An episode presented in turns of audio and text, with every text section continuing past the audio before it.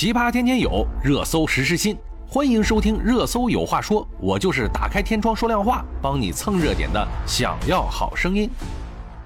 六月十二日晚间，上海外国语大学发布通告称，该校一学生在图书馆向另一个学生的咖啡杯里投放异物，涉事学生呢已经被公安机关带走调查。十三日，针对该事件发布警情通报，经初步调查呀，六月十二日中午十二时许。该学校学生尹某某，男，二十一岁，在学校图书馆内，趁该女生离开座位之际，向其咖啡杯中投放了异物。该女生喝了一口以后啊，察觉咖啡异常，就将剩余的咖啡倒掉，并向学校保卫部进行报告。经医院检查，没有发现该女生身体有什么异常。警方随后啊，找到了尹某某，其承认在女生咖啡杯中投放了半片牛磺酸泡腾片。该泡腾片是网上购买，目前分局已将相关物证送到市局专业技术部门进行检验，相关调查工作也还在进一步开展中。上外男生投放的异物牛黄泡腾片，它到底是什么呢？从多方了解到，牛黄泡腾片常用于抗病毒治疗，但没有研究表明啊，该药物对性功能的提升或者抑制有任何的必然关系。同时啊，过量服用相关药物对人体神经中枢会产生影响。此前被投异物的女生聊天记录截图显示，其表示啊，不论她买的药是否有催情作用，她都已经有了这个主观意图。十二日的晚上啊，记者曾在多家电商平台搜索牛磺酸、牛磺酸泡腾片等，当时都可以在网上搜到相关的商品。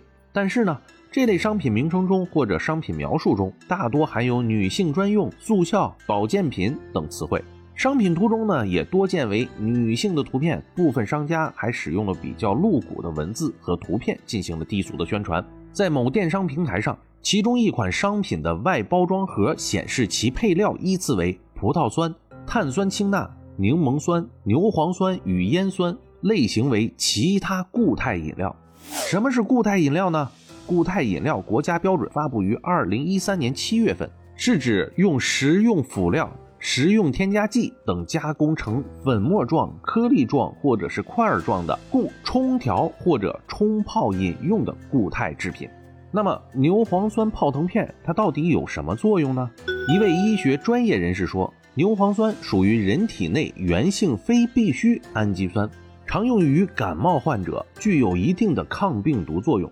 上述医学专业人士表示，并没有研究表明该药物对性功能的提升或者抑制有任何明显的关系。同时啊，过量服用该药物会对人体的神经中枢产生影响。专业人士建议啊，不要盲从轻信网络商家的虚假宣传，相关药品应该遵循医嘱使用，贸然使用会存在一定的风险。那么涉事的男生也许会涉嫌强奸未遂。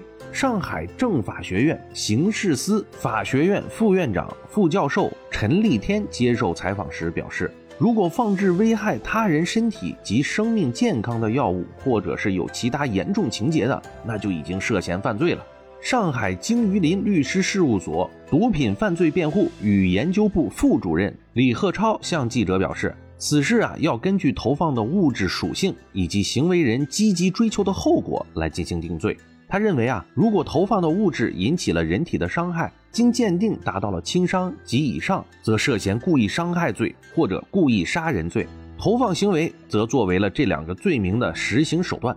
如果投放的物质是有网传的性药的作用，那么则可能涉嫌强奸罪。这个就要分情况而定了。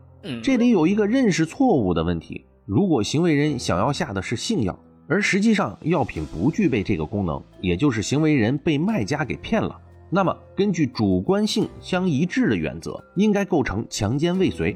如果男生的主观意愿不是为了强奸，而是为了让这个女生啊当众出丑，损害她的名誉，那就涉嫌到强制猥亵、侮辱罪。刑法第二百三十七条规定，以暴力、胁迫或者其他方式强制猥亵他人或者侮辱妇女的。处五年以下有期徒刑或者拘役；聚众或者在公共场所当众犯钱款罪的，或者有其他恶劣情节的，处五年以上有期徒刑。此外啊，陈立天建议，不论是男性、女性，在公共场所不要饮用来历不明的饮料。对于自己携带的食物，最好放在自己的视线之内，不给他人可乘之机。